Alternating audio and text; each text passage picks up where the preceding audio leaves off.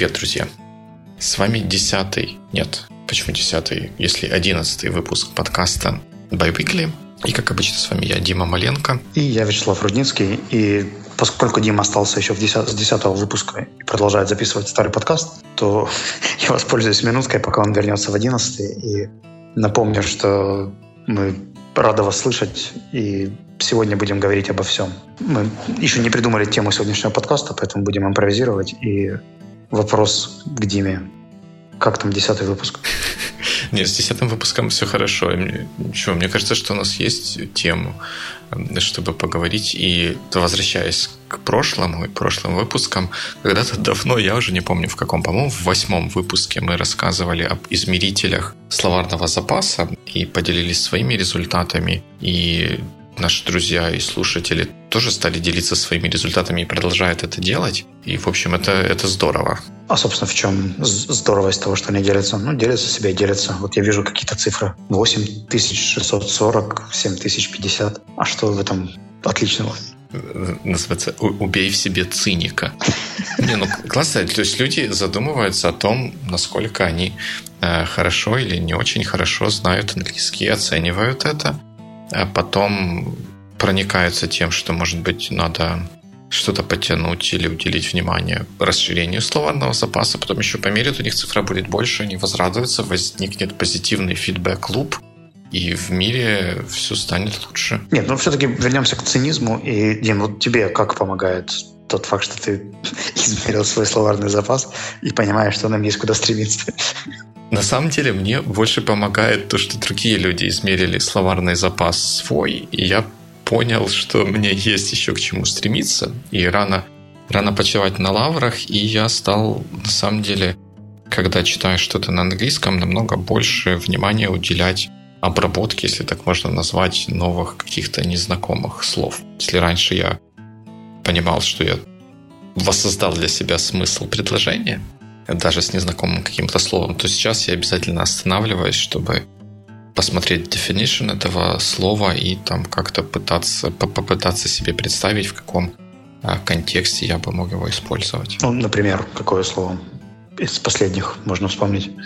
Ну, из последних слов, оно особенное тем, что оно за последнее время мне попалось два раза. Вот буквально за один или два дня я это слово встретил в двух разных статьях, хотя я уверен, что я до этого никогда не видел, не слышал такого слова. И это слово adroitly, э, которое обозначает мне нужно открыть страницу, где-то написано э, объяснение, чтобы я ну, не переврал чего-то, потому что я до сих пор еще как бы оно мне не устаканилось вполне это слово. Вот Dictionary.com переводит это как cleverly, skillful, resourceful, resourceful or ingenious. И, как ни странно, вот в обоих случаях, когда я с этим словом столкнулся, речь шла о команде или командной работе, и там использовалось, что they adroitly done something uh, in, in, in a team. Ну, это на самом деле, правда, любопытно, тем более в таком применении. У есть еще один, как бы более, возможно, прямой э, смысл, который literally, то есть в прямом значении использовать, это тоже касательно умений и навыков, но обычно это что-то по поводу использования рук или ну, какой-то физической работы. Да? То есть, ну, там, у которого руки росли из плечей, и он, в принципе, мог что-нибудь сделать. Я думаю, что, наверное, разработчиков можно тоже так называть, хотя они не напрямую работают руками. Ну, наверное, какой-нибудь такой вот ловкий, что ли, искусный, может быть. Следующий вопрос. Знатоки, внимание, вопрос. Не похоже ли вам слово adroidly на androidly или еще на какое-нибудь более созвучное слово? Потому что, если честно, очень часто у меня бывают проблемы, когда мне кажется, это же понятно, это почти как в русском. А потом оказывается, что это совершенно не как в русском. И вот эти вот странные слова, которые с одной стороны созвучны, да, или кажутся понятными, а по факту оказывается, что это что-то совершенно другое. Ну, да, есть, есть такое. Ну, хотя тут оно не звучит, наверное, как андроидли. А кто, кто будет слушаться? Э, или вот те же слова я читал на Фейсбуке по поводу revenue и... И что? Вот это, это, это же, это просто же позор. Я не вижу, в каком, в каком in, in which universe gross margin is the same as gross revenue. Вот это я не понимаю. Ну, это, это, конечно, тоже такой вот epic, epic fail, facepalm и все такое. Кстати, это Рунглиш был. Теперь переводим, переводим так. Epic fail – это огромный промах. Я бы сказал, полная фиаско. Фейспалм. Угу. Фиаско тоже как бы не совсем русский. Ну, вроде как приемлемо. Поражение, да? Фиаско. Окей, заимствованное. Ну да. Так вот, по поводу Epic Fail.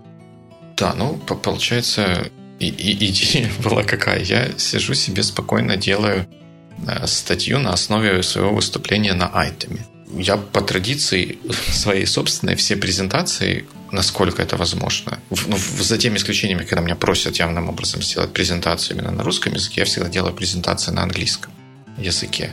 И эта презентация не была исключением, но статью, поскольку она делается, в принципе, для, для русскоязычной аудитории, я делаю на русском языке, и в этой статье использую я разные экономические термины.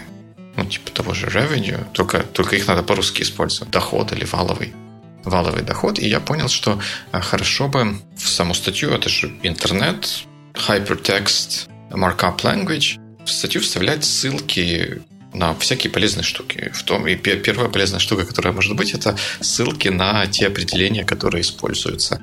И как бы что может быть лучшим, э, лучшей ссылкой для определения какого-то термина, как, как не Википедия.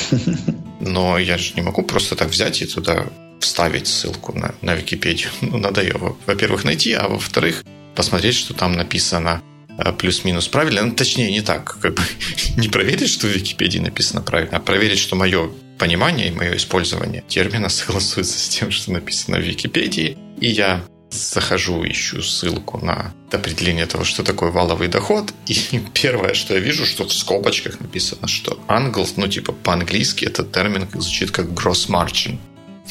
И тут меня бомбануло, что называется. Guys, come on. Это, это ни разу не gross margin, и там, если в Google ввести этот gross margin, оно как бы пишет, что такое gross margin. Это, во-первых, измеряется в процентах, и это отношение прибыли к общему, общему доходу. Это совсем ни разу, ни разу не то же самое. А вот мне просто любопытно, в принципе, таких ляпов достаточно много, особенно в Википедии. Почему именно этот вызвал именно такую реакцию бурную? Что я очень удивился, когда на Фейсбуке увидел такой, ну не то чтобы гневный, но весьма радикальный пост о том, что, ребята, кто так делает. Википедия же не всегда, никогда не была там совсем хваленным источником, да, тем более, что, как правило, он заполняется живыми людьми, и которые ночами не спят, записывают эти все термины. Тут еще отдельный вопрос, с какой мотивацией, да, они это все пишут и, и для кого. Но мне кажется, что это как бы стоит предполагать, да, что там могут быть какие-то опечатки, ошибки, недочеты. Совершенно справедливо. И как бы мой наезд, он как бы не наезд на Википедию, а это призыв к тому, что нужно учить английский язык. Что если кто-то не знает английского языка и работает в хай-теке, в IT, либо в каких-то других, скажем, научных дисциплинах и хочет идти в ногу э, со всем миром и там, выступать, ну, в смысле выступать, как бы презентовать результаты своей работы на мировом уровне, то делать это без знания английского языка невозможно тогда как бы, те, те знания, которые ты получаешь, они ограничены возможностями и желаниями тех переводчиков, которые переводят для, для тебя или вообще для, для всех какие-то тексты с английского языка на русский. Вот я зашел туда такой весь умный и понял, что там ошибка. А кто-то зайдет, который не, не очень так вот в курсе о том, что, что происходит. И он прочитает эту статью, и там будет написано, что по-английски валовый доход – это gross margin. И он пойдет куда-то и сделает свою презентацию каким-нибудь я не знаю, клиентам или партнерам будет презентовать и будет называть это gross, gross margin. И они его ну, мне кажется, что как бы здесь можно пойти еще глубже и задать вопрос, на который я попрошу сейчас не отвечать. Это вопрос ко всем. В чем разница в русском языке между словом «маржа» и словом «прибыль»? только чур не гуглить, да? То есть кто же сможет объяснить это формулой или еще каким-то образом, исходя из своего собственного опыта. Просто, чтобы увидеть подобные вещи, например, там, разница между revenue, margin и так далее, мне кажется, нужен еще определенный бизнесовый склад. То есть недостаточно владеть языком. Есть люди, которые по-русски не слишком могут отличить эти вещи. Я верю, что в нашу аудиторию, я считаю, что мы получим много ответов по этому поводу, но это же уже, наверное, даже какое-то менеджерское или техническое образование. Тут другой вопрос, если мы говорим о том, как переводить э, speaker на русский язык, да, и вот что мы все оказываемся на конференциях докладчиками. Ну, это да, это такой сложный, сложный вопрос. Это не сложно. Вот если уже говорить о позоре, да, то вот он... ну почему докладчик? Каким образом слово speak можно перевести как докладывать? А потому что это, наверное, худшее или лучшее из зол, которые есть. А как, вот как перевести спикер, э, спикер, докладчик? Это я же не переведешь как колонка, в смысле спикер, like uh, source of sound. Ну почему? Во-первых, переведешь, просто не в нашем контексте. Во-вторых, есть э, выступающие, эксперты, может быть, просто представлять человека как кого-то, кто... Ну, плюс можно, можно возможно, использовать заимствованные слова типа того же спикера или презентера, э, или выступающий. Но почему именно докладчик? Это же настолько... Вот правда докладчик — это тот человек, который говорит на конференции? Просто вот мы, мы относительно недавно говорили о том, что это же совершенно другие ассоциации. Ну вот какие ассоциации с докладом? Именно не докладчиком, а докладом? Доклад — это об успехах в отчетной пятилетке. Ну, и, или, может быть, это какая-нибудь э, отчетность где-нибудь офицера, да, перед которой докладывает э, выполненная операция. Да, разрешите доложить. Да. да, да, да. И, соответственно, мы становимся докладчиками, э, как бы не в обиду всем тем, кто использует это слово, потому что, правда, я не могу сейчас предложить варианты получше, но почему об этом не задуматься? Просто, если уж совсем честно, то я помню, как мне однажды вручили сертификат, на котором было написано «лектор воркшопа по переговорам». И вот, оказавшись лектором воркшопа, я всерьез задумался, потому что ивент был крутой, но повесить это на стену я не могу по целому ряду имиджевых причин. Ну, не, не хочется ассоциироваться с лектором воркшопа. Это, это как бы вообще микс, да, то есть, с одной стороны, лектор мы явно не лекцию делали, потому что мы договаривались туда просто как про тренинг, про обычный. Мы должны были поехать и провести тренинг по переговорам. Но это был открытый открытая выставка, куда попадали люди с вип-билетами, и вот по этим вип-билетам можно было попасть в наш тренинг, который со временем превратился в воркшоп, потому что это модное слово. И, в принципе, тоже, наверное, вопрос, да, насколько воркшоп отличается от тренинга, и что такое мастерская, и можно ли проводить мастерские по переговорам. А, но, конечно, пик — это был лектор. Лектор. А вот если так вот подумать, получается, первое использование слова лектор... Нет, почему, почему лектор? Слово докладчик. Если говорить, вот если мы знакомимся с какой-то конференцией, то первый раз слово докладчик мы, наверное, прочитаем на сайте конференции, там написано, когда она проходит, о чем, как называется, и дальше написано докладчики и фотографии людей, которые будут, а, которые будут выступать. Какое другое слово можно было бы написать на этом месте? Хороший вопрос. Выступающий. А слово спикер не, не, нельзя использовать русской транслитерации? Выступающие как-то да, но при этом слово конференция само по себе не очень русскоязычное изначально, да, то есть оно является заимствованным. Я не знаю, это же рунглиш. Мне кажется, что спикер вполне уже является давно часто применимым. Ну, по крайней мере, если поискать в интернете, чем я сейчас собираюсь заняться, то мне кажется, что русское слово «спикер» уже будет вполне узнаваемым. Да, э, буквально вот тут вот я уже вижу Википедию, наш сегодня любимый источник. Пишут с английского speaker, буквально оратор. Оратор, но это тоже не... Оратор тоже хорошее слово, но мне кажется, вот как, как в чем проблема с словом докладчик, оно подразумевает такую односторонность коммуникации, что ли. Вот докладчик докладывает. Доклад закончил. Там, поаплодировали или еще что-то. И как бы следующий выступает. А как бы спикер, он как бы все-таки просто больше говорит, да, мне кажется, как-то это больше подразумевает обратную, обратную реакцию или ответную. И то же самое с оратором. Он стоит на постаменте, произносит речь, все аплодируют, и как бы коммуникация снова получается такой односторонней. Может быть, диктор, говорящий, выступающий. Ну, странно. Действительно, наверное, пока сложно подобрать какое-то слово. Мне кажется, что спикер все-таки должен быть актуальным. По крайней мере, на конференциях. Но это явно не лектор все равно, потому что формат лекции значительно отличается. Да, я согласен. Почему нельзя говорить, там, например, эксперт да, в чем-то, и все? И не говорить, что он прославился тем, что выступает на конференции, а говорить просто про его титул.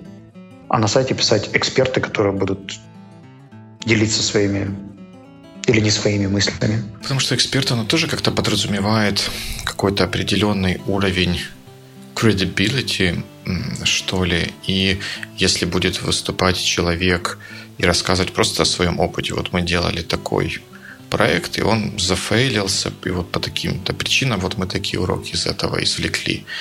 Вот он, когда об этом рассказывает, он же, может быть, не, экс, не может, может не быть экспертом как бы в какой-то, в той, в той или иной области, а просто рассказывает о своем опыте, и это не преуменьшает никоим образом возможной интересности, полезности этого выступления. Ну, опять-таки, мы же, когда слушаем человека, мы, по сути, хотим понять его опыт. А тот факт, что он уже стоит на сцене этой конференции, мне кажется, идет по умолчанию. Поэтому представлять его как докладчика, спикера, лектора и так далее, это, ну, это логично, но мне кажется, что это очевидно. И следующим на эту сцену выйдет докладчик. Ну, конечно, если он выйдет на сцену, то он докладчик или лектор, или спикер, или тренер и так далее. Нам же интересно, кто, кто это за человек, и пусть он будет делиться своим опытом, пусть он будет говорить о том, что для него важно или интересно, но Боже, это же Почему не сказать его какой-нибудь формальный статус, да, вот в настоящий момент? И сейчас на сцену выйдет CTO компании Rollup Дима Маленко, пожалуйста. Зачем вешать на Диму тег докладчика, модератора, спикера или, не дай бог, лектора воркшопа. Да, ну, мне кажется, это все равно пока что остается открытым вопросом, да, что написать там. А другое дело, что вместо слова «доклад» вот не докладчик как человек, а доклад как событие, которое происходит на конференции, намного уместнее использовать слово «выступление». Выступление, речь, презентация и так далее. Здесь, в принципе, можно много чего подбирать.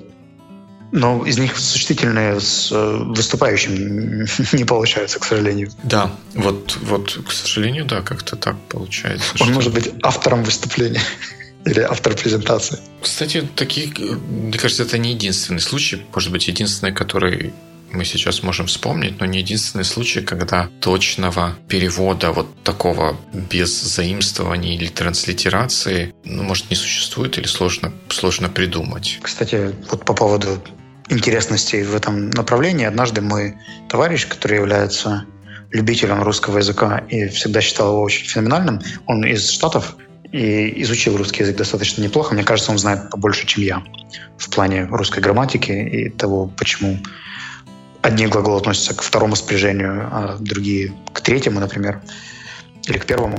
А, он рассказывал о том, что когда он попал первый раз в Венгрию, а, ему было очень удивительно, что они не используют заимствованных слов вообще. То есть в венгерском языке нет ни одного слова типа компьютер, технология и так далее. Так вот, мой друг, который ездил в Венгрию, рассказывал мне о том, что у них совершенно нет никаких заимствованных слов они не используют никакие другие слова, как то презентация, компьютер, интернет, технологии, которые мы взяли из латинского, английского и так далее. А они всегда придумывают какие-то свои комбинации. Вот как в китайском, да, когда они сочетают иероглифы и получают какое-то слово. А в венгерском, который, как оказалось, родом из Ханты-Мансийска, вот люди, которые живут, э, два народа ханты и манцы, только они могут понимать оригинальный венгерский язык и примерно понимать схожие корни, которые там сложились. Это было много-много лет назад. Но вот как может быть язык э, в стране, которая была Австрийской империей, там, даже кусочком Советского Союза и так далее, совершенно не принимать в свой язык ни одного заимственного слова? Сейчас, мне кажется, это вообще практически нереально, но они справляются. Ну, у меня есть теория на эту тему. Я не претендую на какой-то глубокий, глубокий лингвистический анализ, но венгерский – это язык финно-угорской группы. И вот мы недавно были в, в Будапеште, и там дядечка, у которого мы арендовали машину, ну, вернее, не, не конкретно у дядечки, а у дядечки, который мы, э, с которым мы имели дело по, по поводу аренды этой машины, он там нас подвозил, и какой-то возник такой вот small, э, small talk, он на английском очень хорошо так говорил, ну, и, соответственно, мы на английском с ним а, общались, и я ему как бы задал вопрос, что вот, ну, из серии, как, как вы так живете, что у вас язык никак не похож ни на что вокруг. То есть совсем он... Вот если попадаешь в Венгрию, no chance. Никаких шансов понять, что там, где написано. Даже если... К тебе кто-нибудь подходит и говорит «Йоу на подке ванок».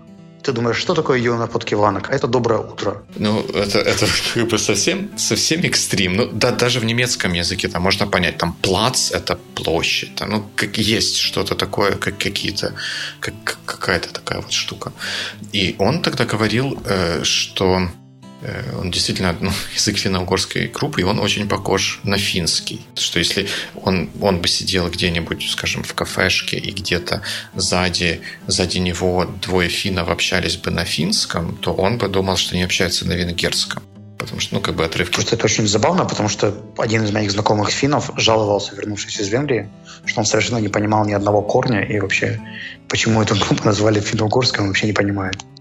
Он, правда, был русскоговорящим финном, но все равно. Ну, может быть, там, там есть, есть такая же история, что вот мы, скажем, польский понимаем лучше, чем поляки украинский. Ну, или какие-то вот такие вот есть истории, когда близкие языки, и кто-то один понимает в одну сторону лучше, чем, чем кто-то другой. Ну, опять же, если вернуться вот этому в венгерском, мне кажется, что то, что он такой вот сам, сам по себе обособленный, там, мало пересекающиеся с какими-то другими соседними языками как-то подталкивает людей к тому, чтобы придумывать или складывать что-то из того, что есть, вместо того, чтобы делать какие-то транслитерации и заимствования. Ну да, окей, в принципе.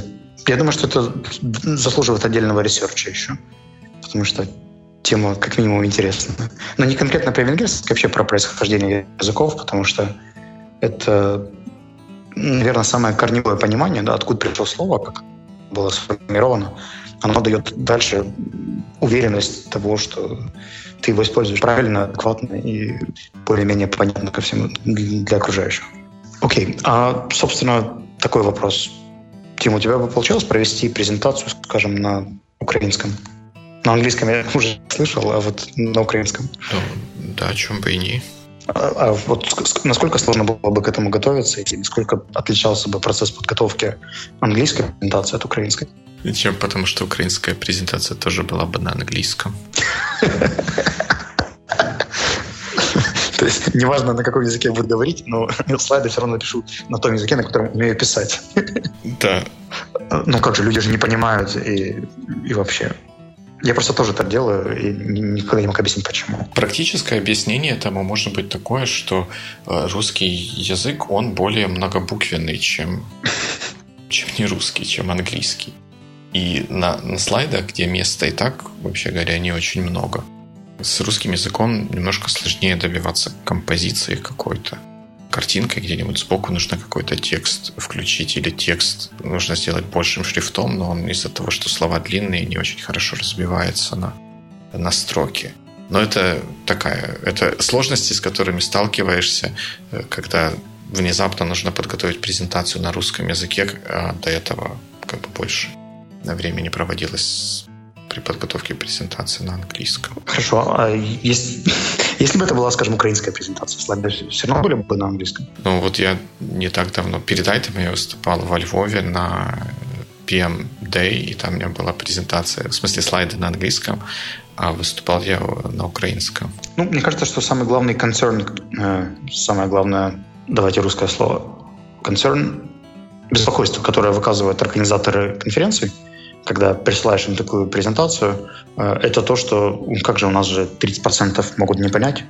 И я как бы считаю, что письменные тексты все равно поймут больше, но вдруг вот будет те, кто не поймет слайд или не увидят глубину идеи.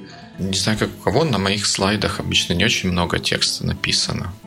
Потому что, как, как меня учили в свое время, презентация – это не то, что показывает на проекторе, а презентация – это тот человек, который говорит. Поэтому, ну, наверное, мои презентации не очень сложно понять. У меня потом проблема с тем, что если я их, например, просто публикую на SlideShare, то это как бы очень мало пользы несет, потому что без такого голосового сопровождения ничего не понятно. Пожалуй, да, но мне кажется, что, как правило, слайды, которые хорошо воспринимаются на самой презентации, в смысле на сцене, они все равно другие, чем те презентации, которые хорошо смотрятся на слайдшере, как э, э, standing by standing, в смысле самостоятельные презентации, которые сами по себе без докладчика, без комментариев могут каким-то образом быть полезны. Ну да, потому что такая презентация в смысле слайдов – это фон для выступления, а презентация в смысле файла или слайда, опубликованная на слайдшаре, уже должна быть слайдументом. Ну или вот недавно был прецедент на Space Hackathon, который мы проводили не так давно.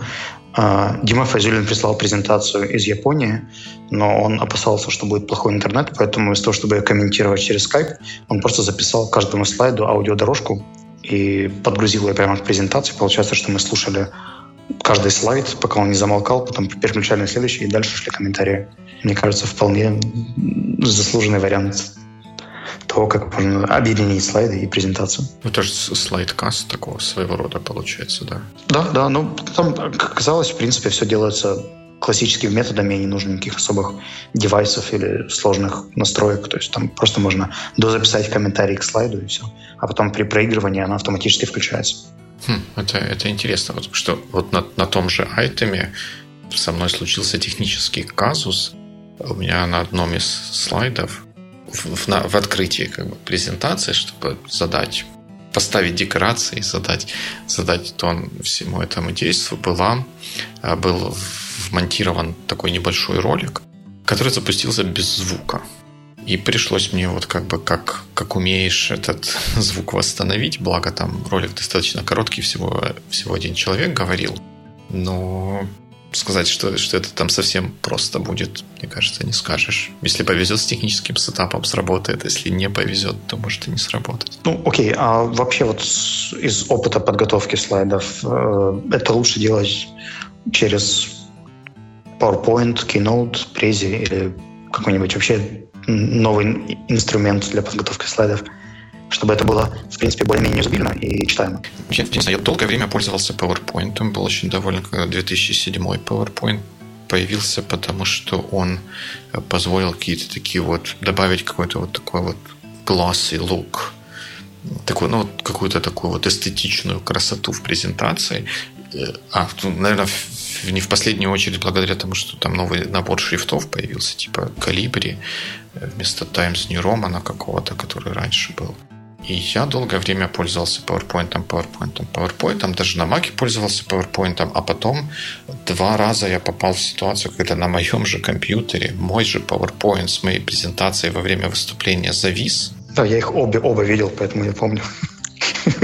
И я после этого перешел на Keynote, и пока что не могу не нарадоваться, потому что какие-то вещи в Keynote делаются проще и получаются красивее, как мне кажется. Вот одна из последних возможностей, которой я порадовался в Keynote, это возможность сделать такие интерактивные графики, э, когда не так, что ну, ты переключаешь слайды, появляется сразу целый готовый график, а так, что какие-то, если это график с такими полосками, скажем, то он, они так выезжают плавно и красиво. Я считаю, что в PowerPoint тоже есть подобная функция в плане интеракции, как могут появляться какие-то объекты, пропадать. Но просто в Keynote они интегрированы настолько интуитивно и просто, что в принципе не нужно проходить отдельный курс по пользованию PowerPoint, а можно просто сесть и в Keynote автоматически на них наткнуться, сделать их легко, быстро, органично, и они будут выглядеть природно. А по моему опыту с PowerPoint это все равно сложнее. Плюс он немного более угловат именно в плане графического исполнения. Все-таки нужно отдать должное ребятам из Apple, да, они в плане эстетизма и графики в презентациях ну, чуть больше сделали, как мне кажется. Хотя мне было сложно переходить с PowerPoint на Keynote, но уже буквально после двух-трех презентаций, по моему ощущению, это все равно лучше. Хотя их делаю крайне редко, я все равно для более открытых презентаций на конференциях выбираю Прези, потому что та динамика, которая у них заложена там, э, ее пока что не передает ни Keynote, ни PowerPoint. ну, по крайней мере, на моем юзерском уровне, когда я не прохожу отдельных курсов и не учусь, как это делать совсем глубоко. Ну, я в свое время пытался что-то что сделать в презе, и как-то у меня не получилось достичь желаемого эффекта. И это, это было еще давно-давно, когда, наверное, в первые какие-то, можно сказать, дни его существования. И после этого я как-то к нему не возвращался, хотя на многих конференциях встречал людей, которые выступали с использованием прези. Пожалуй, самое главное, что можно сказать про прези, это достаточный уровень пользования любым интерфейсом, чтобы отказаться от шаблонов, потому что вот шаблоны в презе, они весьма несерьезны, да, и вот с точки зрения эстетики, те картинки, которые у них, как правило, базовые, заложены в шаблоны, они очень сильно уступают, в принципе, вот уступают, точка. А если говорить уже про какой-то более-менее customized э, подход, когда вы в состоянии создать, например, на нейтральном фоне презентацию с нуля, вот тогда это имеет даже вполне такой enterprise или B2B характер. И я делал несколько офферов через Прези и какие-то презентации, которые отправлял в Штаты и в Британию, и они все проходили на ура. Плюс самый большой момент, который мы тестили на последнем курсе Public Speaking, то, что одну презентацию могут э, редактировать сразу несколько человек. И выходя на сцену, один из спикеров сфотографировал зал, отправил фотку своему партнеру через Viber или через какой-то мессенджер, а тот вставил ее в предпоследний слайд презентации. И к тому моменту, когда презентация дошла до предпоследнего слайда, люди уже увидели себя же вставленными в эту презентацию. Это здорово. Да, это такая возможность, которая, когда она необходима и есть, сложно, сложно переоценить. Collaborative editing. Ну, это, естественно, дает намного больше вариантов, потому что, например, работая вдвоем над одной презентацией, даже гугловский вариант презентации, он мне все равно кажется немного более ограниченным, чем правда реально адаптированный инструмент, который позволяет увидеть, кто что делает в каком слайде и друг другу не мешать. Ну, у, у Прези, по-моему, в их, в их frequently asked questions есть то ли предостережение, то ли вопрос про то, что их вот эти вот эффекты переключения могут вызывать тошноту. Мне кажется, это при определенной скорости нужно уметь. То есть, когда вы совсем глубоко уходите в эту векторную картинку, тогда это опасно. Мы однажды с Женей Выборовым делали презентацию, там, где мы ходили на 4 уровня вниз. У меня у самого был подобный эффект, когда на большом экране оно все глубже, глубже, глубже погружалось. Но все равно, то есть многих это радует и пробуждает почему-то. Как бы тошнота тоже активирующий эффект, фактор, да? Может, он активировать может в неправильном э, направлении заснувшего слушателя. Но нам, похоже, пора заканчивать на сегодня. Надеемся, что наш доклад сегодня не вызывал каких-то особо сильных негативных эмоций. И докладчики не вызвали у вас антипатии или желание с нами согласиться или не согласиться. А если вдруг вызвали, то мы будем рады на это отреагировать на Фейсбуке на Your Sonar One или прямо на сайте sonar.one. Да, у нас еще есть Твиттер, но в Твиттере, хотя людей много, как-то с нами там разговаривает мало. Я почти сам с собой только там разговариваю. Поэтому, если у вас вдруг есть Твиттер, приходите поговорить. Мы, я Ди Маленко в Твиттере, а Sonar One — это underscore Sonar One. И мы будем признательны любым комментариям или мыслям, которые у вас возникли при прослушивании Biweekly. Да, если вы использовали пресс или какие-то другие хитрые инструменты, расскажите. Или, может быть, вы знаете, как перевести слово speaker? Я думаю, никто не знает, как перевести слово speaker. Если вы не согласны с тем, как мы перевели слово speaker, Расскажите нам об этом. Окей, okay, и я думаю, что мы можем пообещать еще одну статью, которую мы прочитали с Доу, да, по поводу подготовки к презентациям. И, возможно, еще вернемся к этой теме немного дальше. Да, мы, по-моему, ее внесли в список тем для обсуждения сегодня, но, похоже, не, не дошли. Докладчики и ежи с ними отвлекли нас. Так что, как говорят на некоторых радиостанциях, не переключайтесь. Ну, точнее, переключайтесь, но возвращайтесь к нам через неделю. Пока-пока. И это был какой подкаст? Это был подкаст by Weekly номер 11. Номер 11. Всего доброго. Пока-пока. До новых встреч в эфире.